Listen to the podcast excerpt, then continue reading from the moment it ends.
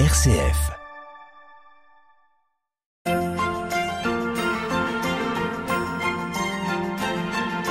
La balade à l'épine, Gérald de Gaillet.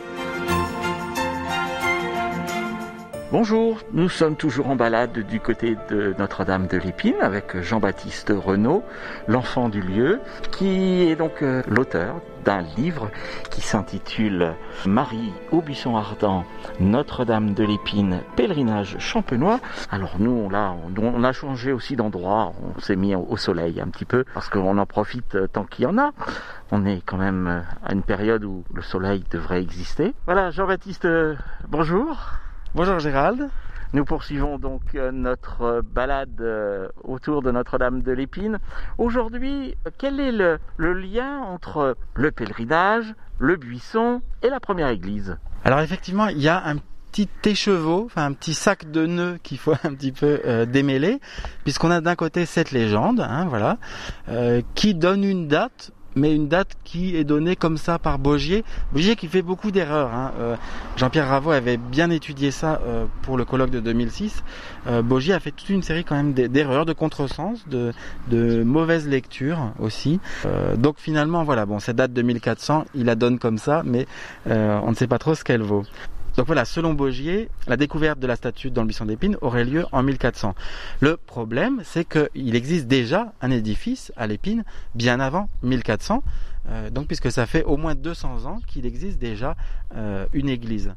En fait, la première mention est de 1200 environ. En fait, euh, c'est dans un testament d'un petit chevalier de Courtisol, Henri de Courtisol, qui lègue quelques sous, quelques euh, sous à euh, Sainte Marie à l'Épine, donc on peut dire aussi Sainte Marie de l'Épine, euh, qui donc à l'époque ne doit être probablement qu'une petite église, une église de secours, qui n'est même pas vraiment l'église mère, l'église mère d'une paroisse, hein, mais plutôt une église succursale, puisqu'elle dépend de l'église de Melette, qui est l'église de la paroisse. Donc Melette euh, à l'époque étant euh, le vrai village, hein, si j'ose dire, et l'épine étant probablement à l'époque plutôt un hameau. Hein.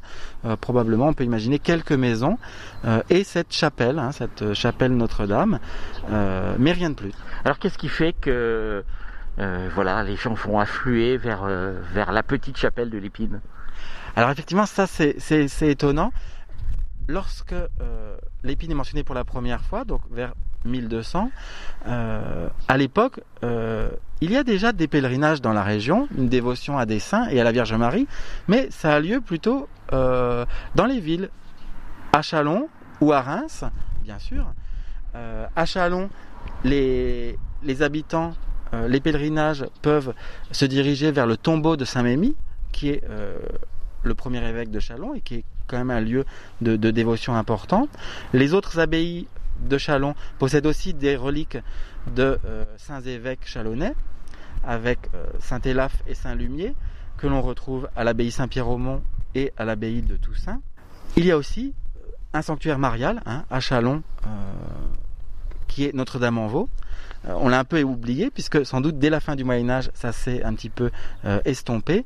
Mais Notre-Dame-en-Vaux, au XIIe siècle, hein, a connu un, regain de, ferveur avec aussi des miracles qui ont été, euh, relatés, euh, notamment à la suite d'un écroulement lors du chantier hein, en 1157.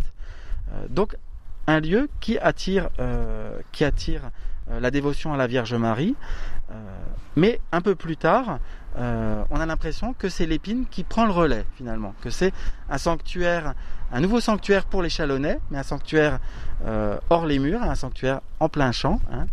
euh, puisque l'avantage de l'épine, c'est que ça va être un lieu où on va pouvoir se rendre euh, sur la journée hein, facilement, même si on n'a pas de, monture ou de charrette, hein, que sais-je, on peut faire à peu près ces 8 km assez facilement et s'en retourner le soir. Donc on peut sur la journée faire ce pèlerinage lorsqu'on est un Chalonnais au début du, du 15e siècle. Mais ça ne va pas gêner le curé de Notre-Dame-en-Vaux que Notre-Dame de l'Épine soit honorée? Alors effectivement, effectivement, le curé de Notre-Dame-en-Vaux, je ne sais pas, mais effectivement, dans le clergé chalonnais du début du, du, 15e siècle, on peut se demander s'ils n'ont pas vu d'un mauvais œil euh, toute cette influence de, pèlerins à l'épine, puisqu'il y a eu un procès. Il y a eu un procès euh, alors pas seulement parce que les gens venaient prier Marie euh, en ce lieu, mais euh, aussi tout simplement parce qu'il y avait beaucoup d'argent. Les pèlerins apportaient beaucoup d'argent dans un tronc. Et en 1405-1406, il y a un procès euh, qui a été fait par l'official euh, de Chalon, qui voulait vérifier euh, quel était l'usage qui était fait de, ces offrandes. Alors finalement, on ne sait pas comment le, procès a abouti, mais les documents finalement sont les premiers documents qui attestent de la forte fréquentation par les Chalonnais, bien sûr, mais aussi les habitants des autres villes. Alors derrière ce- cette expression d'autres villes, on parle peut-être aussi des, villages des environs, hein, parce que des autres villes euh, proches de Chalon, il n'y en a pas. Euh, il n'y en a pas. Il faut vraiment aller euh, trop loin pour trouver d'autres villes autour de, de Chalon. Donc une influence de pèlerins de la campagne probablement, mais aussi surtout de, de Chalon parce que c'est proche. Sans doute dans, un moment, un moment un peu particulier, ce début du XVe siècle, où la France a déjà connu plusieurs décennies de guerre, d'épidémies, euh, puisque la peste noire est déjà là depuis euh, une cinquantaine d'années. On a une série euh, de vagues de la peste qui, qui, qui, se, qui se suivent, donc des accalmies et puis ça revient. Et un peu pareil, j'allais dire, hein, pour, la, pour la guerre de Cent Ans, pour schématiser, il y a des moments de relative euh, accalmie en Champagne et des moments où la, la, la Champagne est vraiment pillée et mise en, en, en coupe réglée par les, les, les, les bandes militaires des différents euh, camps. Euh, notamment en ce début du XVe siècle, c'est une époque quand même très sombre. Ce règne de, de Charles VI, la, Champagne a, a, beaucoup souffert, oui. Mm. Finalement, on a parlé de Notre-Dame-en-Vaux, on a parlé de, de, de l'afflux de, de, de, personnes, mais alors ils venaient ici pour un pèlerinage? Alors effectivement, on, on peut se demander qu'est-ce qui les attirait.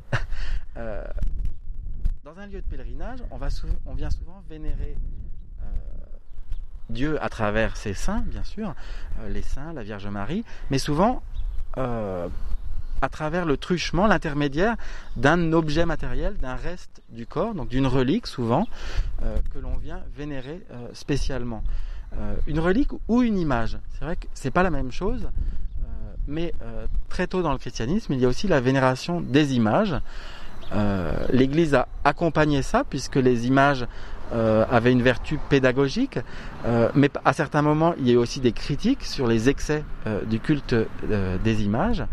Euh, à l'épine, ça serait peut-être plutôt ça, effectivement. Ça serait euh, la statue qu'on va appeler par la suite statue miraculeuse. Hein, ça serait cette statue, euh, statuette euh, de la Vierge Marie qui fait euh, un peu moins de, de 60 cm. Euh, la Vierge Marie euh, tenant l'enfant Jésus, la Vierge Marie euh, debout, donc qui est une sculpture, on pourrait dire, de, style gothique, hein, sans doute de la fin du XIIIe siècle ou du début du, XIVe siècle. Et c'est peut-être cette statue qui euh, déjà attirait les, foules de pèlerins.